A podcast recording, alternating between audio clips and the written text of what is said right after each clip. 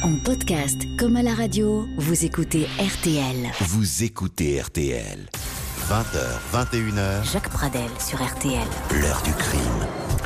Et bonsoir à toutes et à tous. Très heureux de vous retrouver pour cette nouvelle édition de l'heure du crime. C'est une émission qui, comme chaque jour, a été préparée par Justine Vignot avec Émilien Vinet. Et euh, c'est Romain Vacossin qui est euh, à la réalisation technique de cette émission. L'invité, il s'agit de Bernard Petit ancien patron de la police judiciaire de Paris de décembre 2013 à février 2015. Et Bernard Petit a publié avant l'été, et c'est un livre que je n'ai pas vu passer. Bonsoir Bernard Petit. Bonsoir. Donc je vous le dis tout de suite, j'ai découvert à la rentrée votre livre. C'est déjà bien. Parce que vous voyez, au mois de, au mois de juin, on avait la, euh, le, le mondial de foot, etc. Enfin bon, on n'avait pas beaucoup de, de place pour euh, imaginer des, des émissions de l'heure du crime. Et euh, en lisant votre livre, en découvrant votre livre là, dans notre rentrée des classes, on s'est dit qu'il fallait absolument vous inviter, ce qui est donc fait aujourd'hui. Je vous en remercie. Alors, merci d'avoir accepté cette invitation. Je voudrais, euh, avant de vous laisser continuer, rappeler en, en deux mots quoi, vos états de service. Hein. On sache qui parle. Euh, plus de 40 ans dans la, dans la police, principalement d'ailleurs dans la police judiciaire. Euh, vous avez passé pendant ces 40 ans euh, la plupart de, de votre temps à lutter contre ce qu'on appelle la criminalité organisée, euh, les narcotrafiquants, les braqueurs de banque, euh, la Chinese Connection. Je ne sais pas si on aura le temps de tout, de parler de tout. Les, les délinquants en col blanc aussi, bien sûr. Euh, et puis euh, le milieu, le, le milieu pur et dur, si j'ose dire, milieu corso, corso marseillais. Et le 7 janvier euh, 2000, euh, 2015, euh, vous êtes l'un des premiers, vous êtes patron du 36 et vous êtes l'un des premiers sur les lieux du carnage de euh, Charlie Hebdo. Bref, euh, bon, le Premier ministre vous félicite après, etc., etc. Euh, un parcours qu'on appelle un, un parcours de, de grand flic. Et puis, euh, on va aborder donc ensemble dans un petit instant quelques-unes de ces affaires qui vous ont particulièrement euh, marqué au cours de votre carrière. Et puis moins d'un mois après ces félicitations euh, ministérielles, 3 février 2015, tout bascule. Vous êtes dans votre bureau, le, bureau de Maigret. On va perquisitionner le bureau de Maigret. Vous avez la police des polices qui arrive chez vous. Et c'est pour vous. Oui, oui c'est exact. C'est pour moi. Et voilà, quelqu'un m'accuse de lui avoir révélé un, secret d'enquête, un secret d'instruction. Et naturellement, euh, cette personne m'accusant, une enquête est dirigée contre moi qui aboutit à une perquisition Voilà, et qui se terminera Garde par à vue, 48 Voilà. heures de garde Exactement. à vue. Euh, vous êtes invité à faire valoir vos droits à la Voilà. retraite. C'est-à-dire Ouais. que c'est tout un monde qui s'écroule, quoi, pour Tout vous. à en fait, en quelques secondes. En Alors, quelques secondes. ici, on va pas parler du fond de l'affaire, parce que d'abord, vous êtes mis en examen et l'instruction est, est toujours en, en Mhm. cours. Hein, quand on connaît le, le temps judiciaire, qui n'est pas le temps euh, ni des médias, ni, ni souvent du citoyen moyen. Euh, donc, évidemment, on va pas parler du, du contenu de cette, de cette affaire. Est-ce que, quand même, question, est-ce que cet événement, c'est-à-dire euh, parce que vous intitulez le chapitre où vous en parlez dans votre livre La chute. Bon, est-ce que c'est cet événement qui vous fait finalement décider d'écrire un livre, puisque ce livre, ben, je l'ai sous les yeux, s'appelle Secret de flic. Il est donc paru euh, juste avant l'été aux éditions du, du Seuil. Et euh, en dehors de la chute, bah, vous y racontez les coulisses d'un certain nombre d'affaires dont on va parler tout à l'heure. Alors, si vous voulez, le, bon, le livre, euh, il y a qu'un chapitre qui est consacré euh, à ma chute, hein, puis ça s'appelle La chute. Mais non, le livre parle tout à fait d'autre chose. Il est même, euh, c'est prétentieux ce que je vous dis, il a même euh, une volonté aussi d'être un peu littéraire. Mhm. J'ai voulu raconter des histoires. C'est bien raconté, je vous le dis tout de suite, Bien hein, les ouais. raconter et Mhm. faire que les gens qui le lisent Ouais. dévorent le livre plutôt qu'ils ne le posent comme ça, Ouais. ingénument sur une étagère. Voilà, on peut dire il y a beaucoup d'adrénaline, il y a des filatures, il y a voilà. des arrestations. C'est ce que je voulais. non, j'ai toujours aimé bon. écrire, toujours aimé écrire. hein. Mhm. Je prépare même un autre livre là Ouais. pour bientôt, un roman cette fois. Ouais. Et j'espère qu'il sera beaucoup plus palpitant que celui-là encore. Ouais. Et euh, non, j'ai toujours écrit. C'est sûr que écrivant maintenant, je devais consacrer une place à ma chute Bien pour sûr. expliquer qui j'étais et pourquoi j'avais le temps d'écrire ce livre. Que- comment vous avez eu le, le goût d'être euh, policier?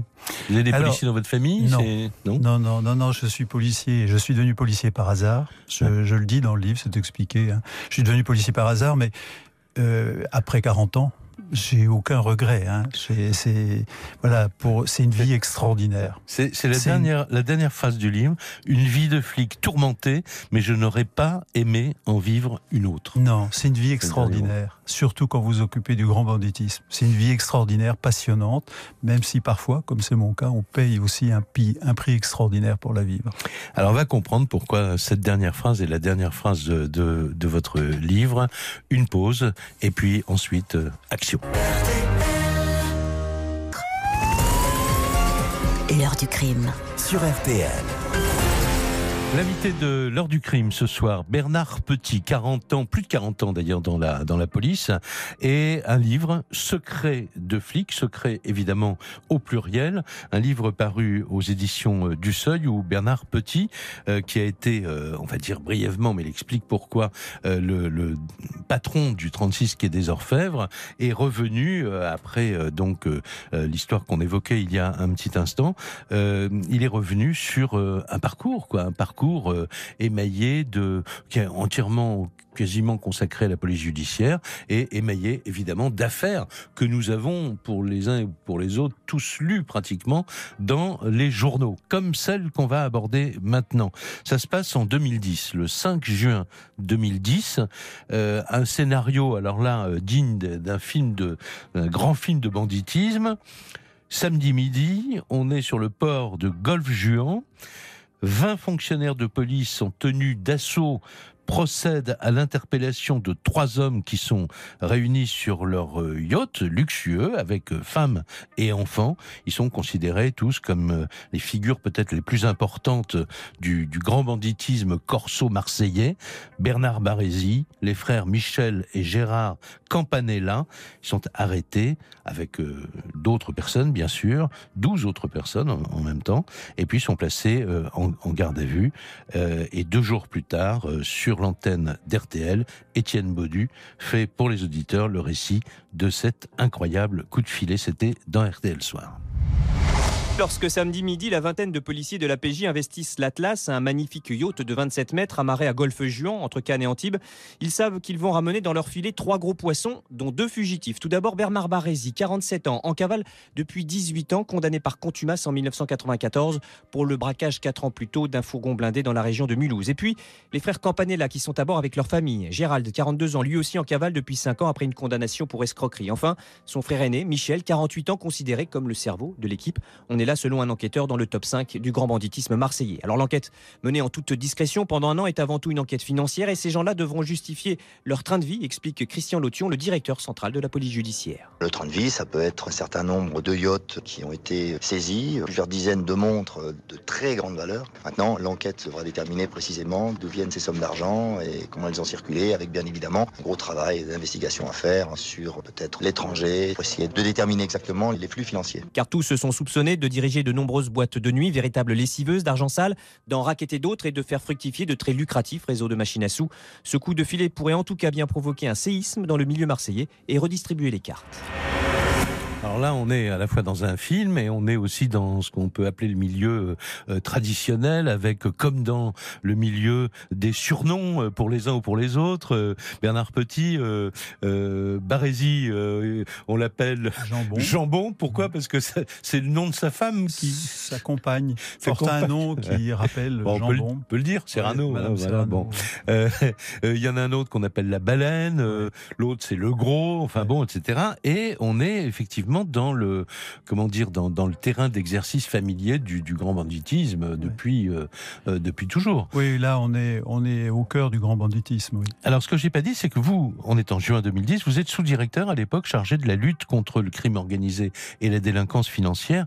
Et cette ce coup de filet, c'est l'aboutissement d'un travail de j'allais dire de Romain euh, très très très long. Et vous avez pris un luxe de précaution incroyable pour que le secret ne soit pas éventé. Oui, ben oui, euh, vous imaginez que des gens qui s'affichent comme ça, alors qu'ils sont fugitifs. Donc normalement, le fugitif, il est discret.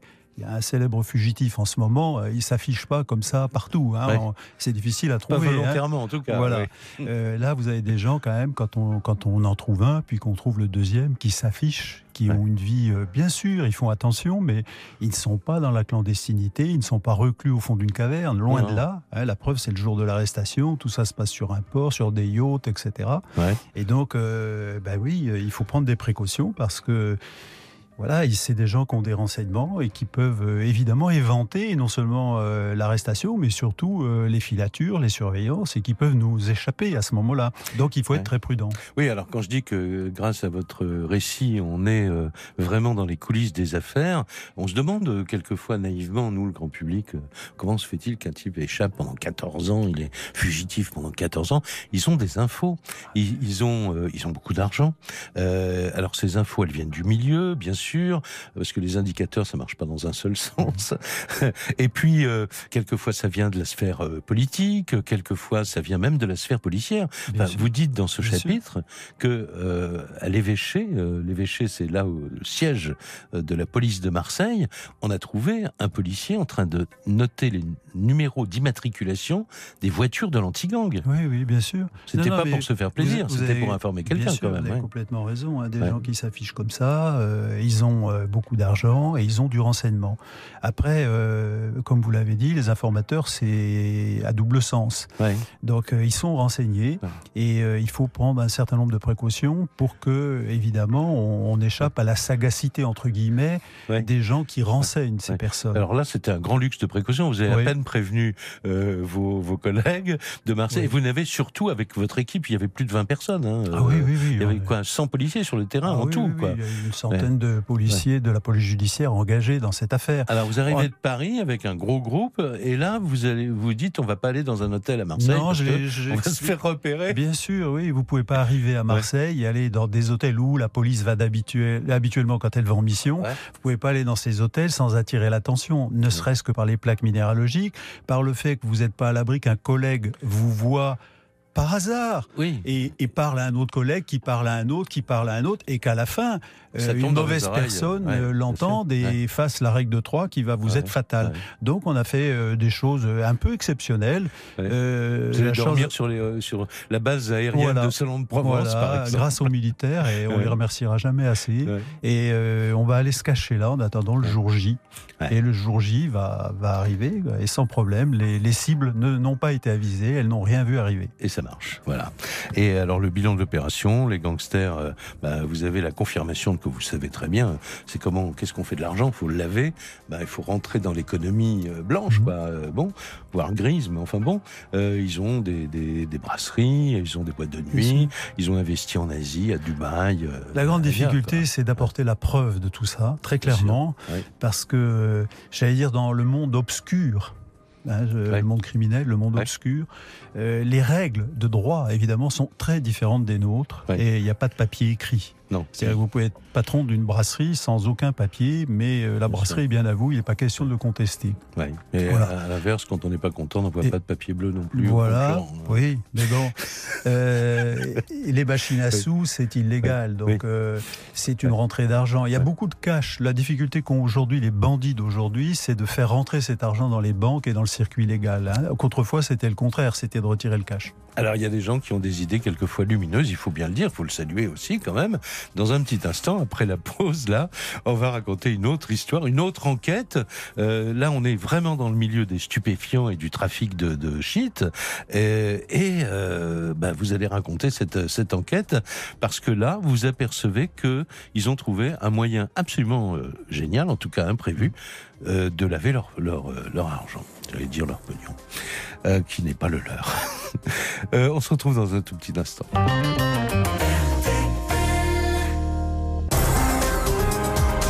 L'heure du crime sur RTL. Secret de flic, c'est le titre du livre publié par mon invité Bernard Petit, policier pendant plus de 40 ans, ancien patron du quai des Orfèvres, du 36 quai des, Orfèvres. Il a écrit ce livre publié euh, au Seuil où il raconte les, un parcours de flic finalement, avec quelques petits secrets. Effectivement, euh, il y en a pas mal. Si vous nous avez entendu depuis le début de l'émission, on découvre quand même pas mal de choses. Ils sont pas toujours jolies, jolies d'ailleurs, euh, sur, bah voilà, sur les vraies coulisses de, ce métier et sur les affrontements entre policiers, euh, diverses euh, bandes euh, de, de, voyous. Et euh, j'ai dit tout à l'heure, Bernard Petit, que vous avez passé pas mal de temps à, à, lutter contre les, les, trafiquants de drogue et aussi les trafiquants, j'allais dire, d'argent, quoi. Parce que souvent les choses, les deux choses sont liées.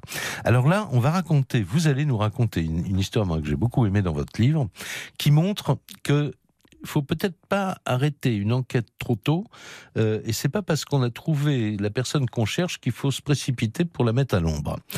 Vous allez tous comprendre pourquoi dans un tout petit instant, est-ce que cette histoire, on va la raconter par la fin. La fin, c'est le 13 octobre 2012. Euh, c'est une affaire qui a fait évidemment la une de la, de la presse et euh, des télévisions, des radios. Une élue écologiste du 13e arrondissement de Paris est mise en examen ce jour-là, on l'apprend ce jour-là en tout cas, pour blanchiment d'argent de la drogue et association de malfaiteurs. C'est quand même déjà quelque chose de tout à fait étrange.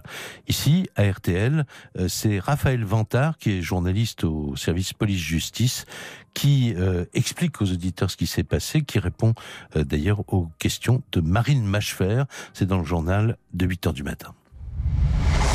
Il s'agit de Florence Lamblin, adjointe au maire du 13e arrondissement de Paris sous l'étiquette d'Europe Écologie Les Verts. Raphaël Vantard, bonjour. Bonjour. On lui reproche quoi précisément, Raphaël? Eh bien écoutez, Florence Lambin aurait utilisé son compte dans une banque suisse pour tout simplement blanchir les fonds d'un important réseau de cannabis. En clair, l'adjointe d'Europe Écologie Les Verts, architecte de profession, encaissait des sommes en liquide sur son compte en banque, des fonds qu'elle remettait ensuite aux têtes de ce réseau de drogue. Une mise à disposition de compte bancaire dans laquelle l'élu aurait pris d'importantes commissions. Les perquisitions menées à son domicile parisien cette semaine et à son cabinet d'architecture ont d'ailleurs permis de retrouver plus de 400 000 euros en liquide. Et comment les enquêteurs sont-ils remontés jusqu'à elle? C'est une enquête colossale qui est menée depuis plus de 9 mois par les policiers français et suisses. Elle porte sur un trafic de cannabis entre le Maroc, où se situerait la tête du réseau, l'Espagne et la région parisienne, où la drogue était vendue, et la Suisse, où l'argent était blanchi. Au total, les enquêteurs français et suisses sont saisis plus de 2 millions d'euros en France et en Espagne, des photos d'art, des lingots d'or, des montres de collection. 17 personnes ont été arrêtées au total et mises en examen pour trafic de stupéfiants, blanchiment et association de malfaiteurs, dont cette adjointe au maire écologiste du 13e arrondissement de Paris. Alors, euh, j'ajoute que ces 17 personnes ont euh, tout à fait euh, avoué que, effectivement, sans savoir spécialement qu'il s'agissait d'un réseau de trafiquants de stupéfiants, enfin, en tout cas, profiter de cet argent pour parce qu'ils avaient des comptes à l'étranger. Et ils sont, on leur a proposé une procédure de plaider coupable et ils sont actuellement en procès devant le tribunal correctionnel de Paris. Euh, le, le, procès se terminera le 12 octobre prochain. Mais alors, Bernard Petit, c'est pas pour parler du, du procès, mais de l'affaire de la mécanique. On appelle ça, et vous appeliez ça, j'imagine, entre policiers, c'était l'affaire El Malé. Alors là, on est dans quoi? On est dans la génération Kalachnikov, on est dans les... Alors, On n'est plus avec les parrains de Marseille. Non, non, on est dans une autre génération de, de bandits. C'est une nouvelle forme de banditisme. C'est ce que certains journalistes ont appelé la génération Kalachnikov, à juste titre on est essentiellement dans du trafic de résine de cannabis à très haut niveau, avec les intensif, avec les go fast, beaucoup de cannabis qui remontent et beaucoup d'argent dégagé. Hein. On parle presque une dizaine de millions d'euros quand même. Hein. vous suivez une équipe euh, pendant neuf mois, on l'a dit, tous ces gens. Vous voyez euh, des sacs de supermarchés passer de main en main. Vous savez qu'ils sont bourrés de, de, Alors c'est très frustrant, hein, vous imaginez. D'abord, on regarde passer du cannabis. Quand euh, après plusieurs arrivages, une fois qu'on qui fait quoi. Ben, on est tenté d'intervenir et de faire une saisie qui, qui va un peu conclure tout ce qu'on a vu passer et l'identification de tout le réseau. Et à ce moment-là, il faut, bah, il faut suspendre l'action parce que dans les sacs qu'on voit passer à droite à gauche, c'est plus du cannabis, c'est que de l'argent. Et donc on sait qu'à ce moment-là, on est passé sur le versant du blanchiment. Voilà. Et en suivant les gens qui, les, les, les, gens qui ont ces sacs, vous vous apercevez que l'argent ils le remettent à des gens qui ne sont pas identifiés dans C'était très déstabilisant. C'est ça le, très déstabilisant parce que on parle toujours du délit de sale gueule, etc. Mais c'est un peu vrai. Hein. voilà, c'est, les choses sont très humaines. Hein. Mais là, on a des profils qui n'ont rien à voir avec entre guillemets nos ah. clients habituels, et on est un peu déstabilisé au début. On comprend pas du tout ce qui se passe. Qu'est-ce que ces gens viennent faire dans une histoire de trafic Et puis après, quand on réalise que c'est de l'argent, on est encore plus stupéfait de voir de l'argent circuler dans des sacs en plastique euh, qui sont ceux qu'on a au supermarché ou qu'on avait autrefois au supermarché. Et comme ça, sans précaution particulière et, des sacs qui changent de main. Alors, l'explication, s'il vous plaît, pour ceux qui n'auraient pas compris. Euh, si vous voulez, euh, il y a une, officine de blanchiment d'argent, mais qui blanchit de l'argent en général. C'est-à-dire pas seulement les stupes, qui blanchit de la fraude fiscale, qui blanchit du travail clandestin, du travail dissimulé, des fraudes diverses. Et cette officine blanchit aussi l'argent des stupes. Alors, Donc, blanchir, ça veut dire donner de l'argent sale euh, enfin, euh, avoir de l'argent sale au départ et récupérer de l'argent propre, oui, si j'ose dire. Exactement. Mais comment là dans cette affaire-là ben Là, dans cette affaire, c'est assez simple. C'est euh, les gens qui sont à la tête de l'officine de blanchiment et qui ont une assise en Suisse auprès d'une grande banque. Hein, mhm. ils représentent une activité privée de cette grande banque. Ah, tout un système. Ce sont des vrais financiers. Hein, ces gens, c'est pas des, des gens. il s'est pas fait comme ça, quoi.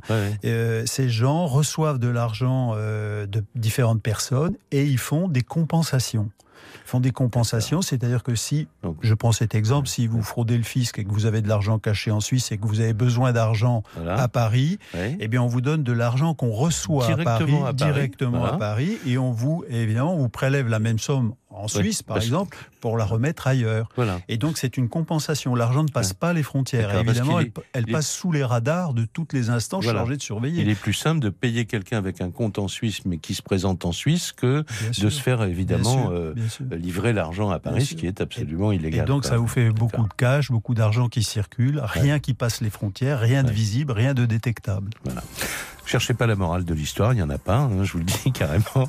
Mais quand même, l'histoire est exceptionnelle. Et puis vous racontez en détail dans le livre, évidemment, tous les, toutes les, les méandres de l'enquête. Et surtout, pourquoi avoir à un moment décidé de ne pas intervenir, ce qui était euh, évidemment, on le sait après coup, la chose à faire. Euh, une pause donc tout de suite et nous retrouvons euh, Bernard Petit. Retour de l'heure du crime, Jacques Pradel sur RTL. L'invité de l'heure du crime ce soir, euh, Bernard Petit, pour son livre Secret de flic, euh, paru euh, aux éditions du Seuil, où il évoque, on en a déjà parlé un peu depuis le début de l'émission, la guerre des polices, les stupes, les, mafias diverses.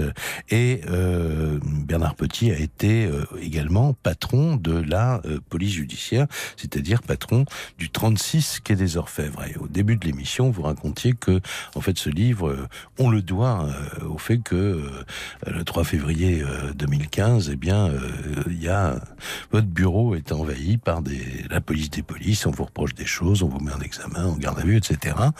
Et vous avez écrit ce livre pour revenir aussi, parce que ça doit être très dur, parce qu'à ce moment-là, le téléphone sonne plus, que les gens qu'on connaît bien et dont on pense qu'ils sont des amis intimes. Je ne parle pas du fond de l'affaire, mais même si, même j'allais dire, même si vous étiez vraiment, voilà, totalement coupable de tout ce que n'a pas l'air d'être le cas ce que vous dites. En tout cas, vous allez vous défendre devant, devant les tribunaux. Mais un ami, euh, il est là aussi pour, euh, pour être toujours là quand ça va mal, quand même. Oui, oui, mais c'est pas la conception de tout ce quand même. C'est pas la conception de tout le monde. C'est voilà, c'est comme ça. Mais c'est vrai, euh, ce que vous dites, c'est le téléphone ne sonne plus, beaucoup d'amis, entre guillemets, ne sont plus des amis, ne vous parlent plus. Rares sont ceux qui restent à vos côtés, et, et, ceux, du reste, avec beaucoup d'honnêteté, qui sont capables de vous dire, euh, sur le fond, j'ai rien à dire, mais tu restes mon copain, et je suis là si tu as besoin de quelque chose. quoi. Ça, c'est rare. En fait, c'est quand vous étiez patron du, du 36 qu'il y a eu l'histoire du viol qui n'est pas euh, ah, supposé, présumé, qui n'est pas encore... oui, mais vous savez, j'ai eu bien du malheur. Hein. J'ai eu le, vol de le vol de cocaïne ah, les 52 kilos euh, volés à la brigade des stupéfiants. Une Canadienne qui se plaint d'avoir été violée un soir, etc. C'est pas très facile de gérer et ça vous affaiblit énormément. Hein. Mais euh, ce début du mois de février 2015, et c'est pour ça que je, on va revenir à Charlie Hebdo, quoi. C'est moins d'un mois après euh, ce, ce, terrible 7 janvier, euh, mmh. c'est un mois et quelques jours euh, après ce, ce, 7 janvier. Là, vous êtes bah, aux commandes du, du 36 et vous allez être un des premiers sur les lieux. On va parler de ça ensemble dans un tout petit instant. Mais d'abord, ce, ce choc tout le monde l'a euh, ressenti en écoutant euh, sa radio, par exemple RTL. On est en fin de matinée, le 7 janvier 2015, et on apprend brutalement qu'effectivement une une fusillade, on, on, ne parle pas de terrorisme, on ne sait pas, une fusillade a eu lieu au siège du journal Charlie Hebdo euh, dans le dans le 11e arrondissement. Donc, euh, on a entendu, disent des témoins, des tirs d'armes automatiques. Il y aurait des blessés, et, et l'information évidemment fait l'ouverture sur RTL du journal de RTL Midi. Euh, écoutez les premières explications que donnait sur notre antenne le journaliste spécialiste aussi de faits divers d'affaires criminelles, Georges Brunier. Cela se serait déroulé un petit peu après 11h30 selon les tout premiers éléments de l'enquête des hommes cagoulés, vraisemblablement vêtus de noir. Deux ou trois hommes, selon les témoignages, auraient pénétré dans le siège du journal, ou en tout cas euh, tenté d'y pénétrer, avant, à ce moment-là, d'ouvrir le feu, a priori à plusieurs reprises, avec ce qui pourrait être, c'est toujours au conditionnel, des armes euh, automatiques de type Kalachnikov. Aucun bilan officiel n'est donné pour le moment, mais des salariés du journal évoquent déjà au moins euh, deux blessés dans cette fusillade. Et le bilan, euh, Bernard Petit, sera terrible puisque le bilan définitif, c'est 12 morts euh, et 11, 11 blessés, dont un policier aussi, avec les morts avec les journalistes dans la salle de rédaction, euh, le, le, brigadier Franck Brinsolaro. Alors, Comment est-ce que vous, vous apprenez la chose? C'est quoi? C'est un coup de ben, fil? euh, Si vous voulez, non, non, on est en réunion. Et en réunion, les premiers SMS commencent à tomber auprès des directeurs d'administration qui sont là autour de la table. Mmh. Et, euh, et les SMS, moi, m'annoncent un mort, abattu par balle, puis deux morts. Bon, alors au début, vous pensez à un homicide. Malheureusement, quand vous êtes euh, le patron de la police judiciaire, c'est des choses euh, qui arrivent pas tous les jours, mais presque.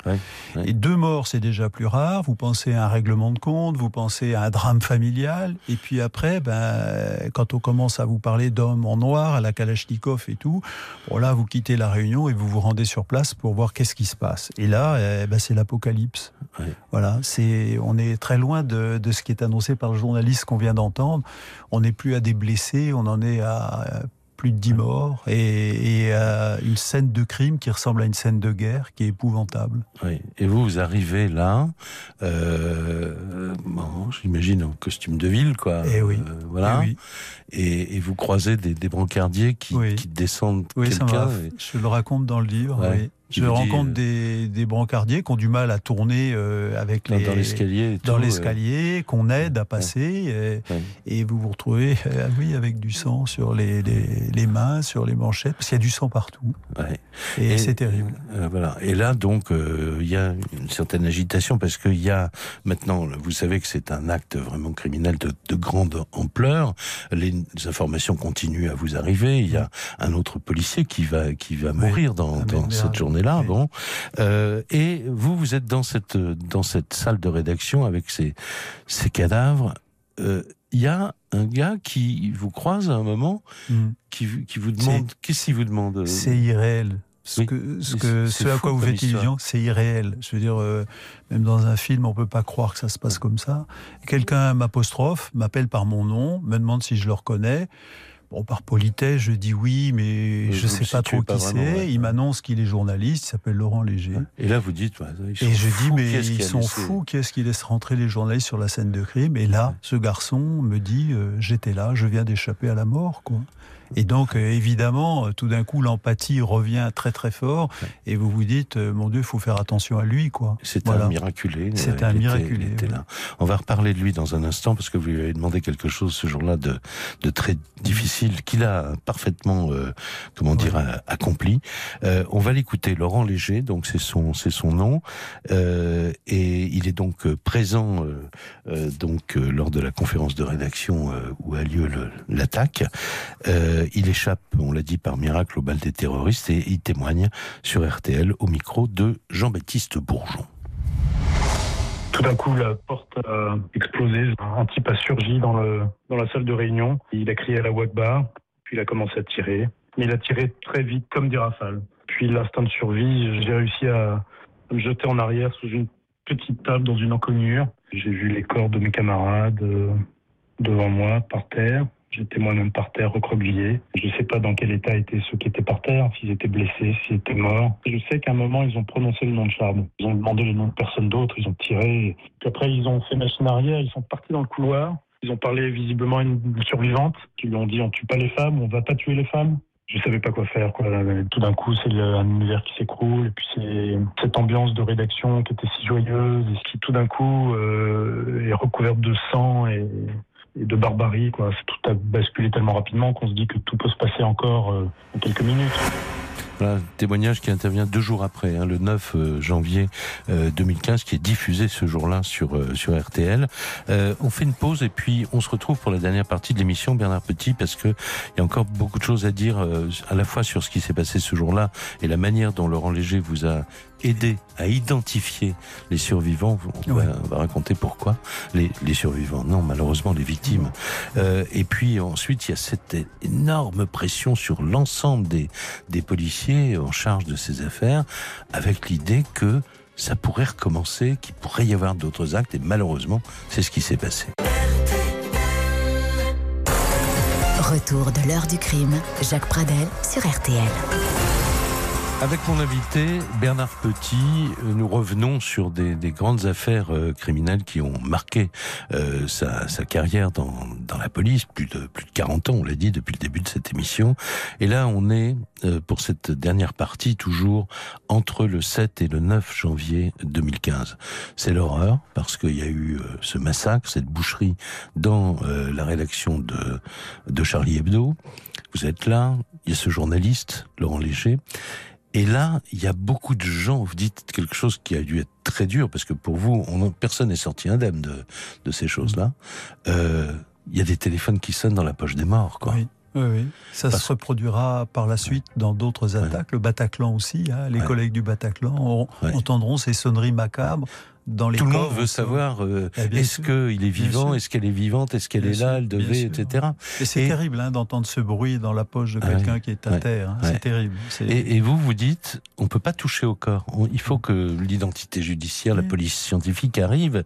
On peut pas aller même chercher des papiers d'identité. Ah, il faut voilà. que l'identité judiciaire fasse son travail, il faut que la description de la scène de crime soit finie. Mais en même temps, il y a des gens qui arrivent à Charlie pression. Hebdo. Mais Il y a, euh, il y a- il y a d'abord les parents des victimes qui veulent Voilà. savoir qui est mort, qui est vivant.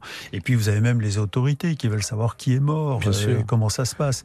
Et donc on va demander, je vais demander à Laurent Léger de m'aider à identifier les gens. J'avoue que connaît. j'ai été lui demander ça. euh, Vraiment, j'ai voilà, j'ai vraiment dit, je vais vous demander l'indicible. J'ai honte de vous de- demander ça, mais est-ce que vous m'aidez à identifier ces, ces gens Ouais. Et il le fait, et il le fait Ouais. avec une force qui m'a encore aujourd'hui, hein, qui est un mystère pour moi, qui est un mystère, parce que il n'était pas bien lui non plus. hein. Ah, on Personne n'est bien sur la scène de crime, mais mais lui encore plus que les autres. Mais il va le faire, et il va nous aider à identifier tout le monde très rapidement, sans trop de manipulation. Alors, j'évoquais tout à l'heure, juste avant la pause, le fait que, à partir de ce moment-là, dans, dans votre tête, là, je parle des têtes de policiers. euh, est-ce qu'on est, euh, est-ce qu'on va revivre l'été 95, quoi, en fait, Bien avec euh, toute cette épidémie de, de- d'attentats euh, qui ont émaillé l'é- l'été à, à Paris? Et vous allez apprendre, un- un- on reviendra sur euh, euh, cette, voiture abandonnée par euh, les frères Kouachi et Ouais. la mort de ce malheureux policier, euh, parce qu'il y a une voiture de police qui s'est retrouvée face à face avec la voiture Mhm. des frères Kouachi. Il y a eu un échange de, de, de coups de feu, un, un policier est mort. Et ils sont partis en abandonnant leur, leur voiture. Oui, ça s'est passé un peu. Il y a des coups de feu avec une voiture. Oui. La voiture de police euh, réussit, enfin les gens qui sont dedans réussissent à en réchapper. oui. Euh, Et- Les frères Kouachi s'en vont en voiture et là, ils sont embêtés, ennuyés, perturbés par l'arrivée d'autres policiers, dont un garçon extrêmement courageux hein, du commissariat, qui, euh, tout seul, avec une arme qui est complètement asymétrique à celle des, attaquants, hein, euh, il faut, quand même beaucoup de courage pour faire ce qu'il a fait. c'est Ahmed Berabé. hein, Voilà, et, Merabé, et- est, est tué par ces, ces sales types et, et Merabé meurt. Mais ce faisant, il les retarde énormément. Il, en quelque sorte, moi j'ai toujours analysé comme ça, il a fait don de sa vie pour Ouais. perturber leur scénario, les retarder. Ouais. Et le fait est qu'après, la fuite des Kouachi est beaucoup plus chaotique. Elle est faite à grande vitesse. Parce qu'elle est improvisée. quoi. elle est Voilà. improvisée Ouais, maintenant ouais. et ils vont avoir l'accident qui va les amener à laisser la voiture Voilà. et à laisser dans la voiture des objets qui seront Et- et des euh, papiers terribles pour eux, quoi, Oui, puisqu'on va trouver leur identité immédiatement. Alors là, on pourrait se dire bon, ben voilà, c'est une malheureuse affaire, mais c'est ça, ça va se suivre son cours, on va peut-être les rattraper, etc. Et là, à ce moment-là, vous apprenez, vous, comment vous apprenez que une femme policier a été abattue en pleine rue Bah, si euh, vous voulez, le à 7, Montrouge Le Ouais. 7, quand Charlie Hebdo a, a eu lieu, euh, on passe une nuit blanche. C'est une nuit où vous Ouais. dormez pas, vous faites que travailler, vous faites que. Ouais. Voilà. Et le, le 8, malheureusement, euh, on va apprendre, en arrivant, euh, on est au bureau déjà depuis au moins deux heures, quand euh, on apprend qu'il vient d'y avoir un policier assassiné à Montrouge. Ouais. Et, et évidemment, tout de suite, il y a une telle corrélation dans le temps entre ce qui vient de se passer la veille et ce jour-là qu'on y pense. Bien Et sûr. on y pense d'autant plus fort qu'on nous dit que la, que la personne qui a tué ce- cette jeune femme Ouais. est un Clarissa Jean-Philippe. voilà, et, et que cet homme est armé sans doute d'une arme longue, habillé en noir, et qu'il portait une cagoule. Donc tout d'un coup, vous Ah. vous dites, euh, ben voilà quoi, il y a quand même de très grandes chances que ça soit lié, de très très Et là, il y a quelqu'un qui s'interpose, qui essaye de l'arrêter après oui, son oui. coup de feu, et, on doit à cette personne le fait qu'il lui arrache sa cagoule. Voilà, il Et la a- cagoule reste sur le trottoir. Voilà, il y a un employé qui est, qui est à côté de cette jeune femme et qui intervient, là encore, avec un courage physique. hein. Ouais. Là, partout, on voit des gestes de, de courage physique, pas seulement des policiers, mais de, Mhm. de, de tas de gens. Ouais. Euh, il intervient, il se bat, il est blessé grièvement hein, quand Ouais. même au cours de l'altercation, mais il réussit à lui enlever la cagoule. Alors la cagoule, peu importe le visage, etc. Mais Ouais. ce qui est intéressant, il faut le savoir pour les policiers, c'est qu'une cagoule, ça veut dire de l'ADN. Bien sûr. Et, de l'ADN, si la personne est fichée, Voilà. ça va donner. voilà, euh, donc c'est évidemment ouais. pour la PJ, pour les, Ouais. les- ceux qui enquêtent, c'est Ouais. un point énorme, énorme qui vient de se passer. Mais on va, tout va être encore accéléré, beaucoup plus vite qu'avec l'ADN, puisque un fonctionnaire, une fonctionnaire, euh, un une policière de, de, de haut rang reconnaît ou pense connaître l'auteur euh, l'auteur euh, du coup de feu qui a tué euh, la jeune Clarissa. Et, et ça va là encore accélérer les choses contre euh, Koulibaly. Ça va aller encore beaucoup plus vite. Et l'ADN va venir ensuite confirmer derrière. Donc c'est bien lui. On a bien affaire à lui et on pense que c'est lié à Koulibaly évidemment à Kouachi Ouais. Et, à part- et, et à partir de ce moment-là, bah, c'est toutes les séquences que tout le monde a encore euh, dans, dans la tête. C'est la prise euh, d'otage de, de l'hypercachère, euh, alors que à Dama- euh, l'autre histoire, les frères Kouachi, ça, ça continue à Damartin en, Ouais. Gouel, avec euh, une prise d'otage également. Enfin, avec euh, en tout cas cet assaut qui va être donné sur place, et on va découvrir qu'il y avait quelqu'un qui était aussi en dehors de caché ouais. qui était caché. Et, et, et puis cette euh, nécessité pour la police, mais on va pas avoir le temps de développer, je renvoie tout le monde dans votre, à votre livre, mais la nécessité, à partir du moment où on sait que les frères Kouachi sont morts, de précipiter les événements euh, à l'hypercachère, parce que Koulibaly a dit si, si Vous avez tués, je, je tue tout Pradel, le monde. vous avez raison, mais simplement dire que la- les deux Je situations ça vu de l'extérieur, des évidemment, deux, j'étais pas c'est très c'est un peu technique quoi. hein. Ouais. J'essaie de l'expliquer dans le livre sans être trop Oui, euh, embêtant à Mm, raconter mm. ça, mais c'est sûr que la situation à l'hypercachère, elle est gravissime. On est dans un milieu, dans un tissu urbain qui est très dense, Ouais. Et on a, on a le risque d'explosion qui est quand même important. Voilà, mais ça, je renvoie tout le monde parce que ce sont des pages absolument euh, à la fois passionnantes et, et terribles, évidemment. Je vous remercie beaucoup, Bernard C'est Petit. moi qui vous remercie. Je suis très content d'avoir lu votre livre à la rentrée, vous voyez. Eh ben, voilà, c'est bien. J'espère vous lirez le prochain. Ce, ben, certainement. Secret de flic, donc, c'est paru au seuil euh, et Bernard Petit était l'invité de l'heure du crime. Merci encore. L'émission est terminée.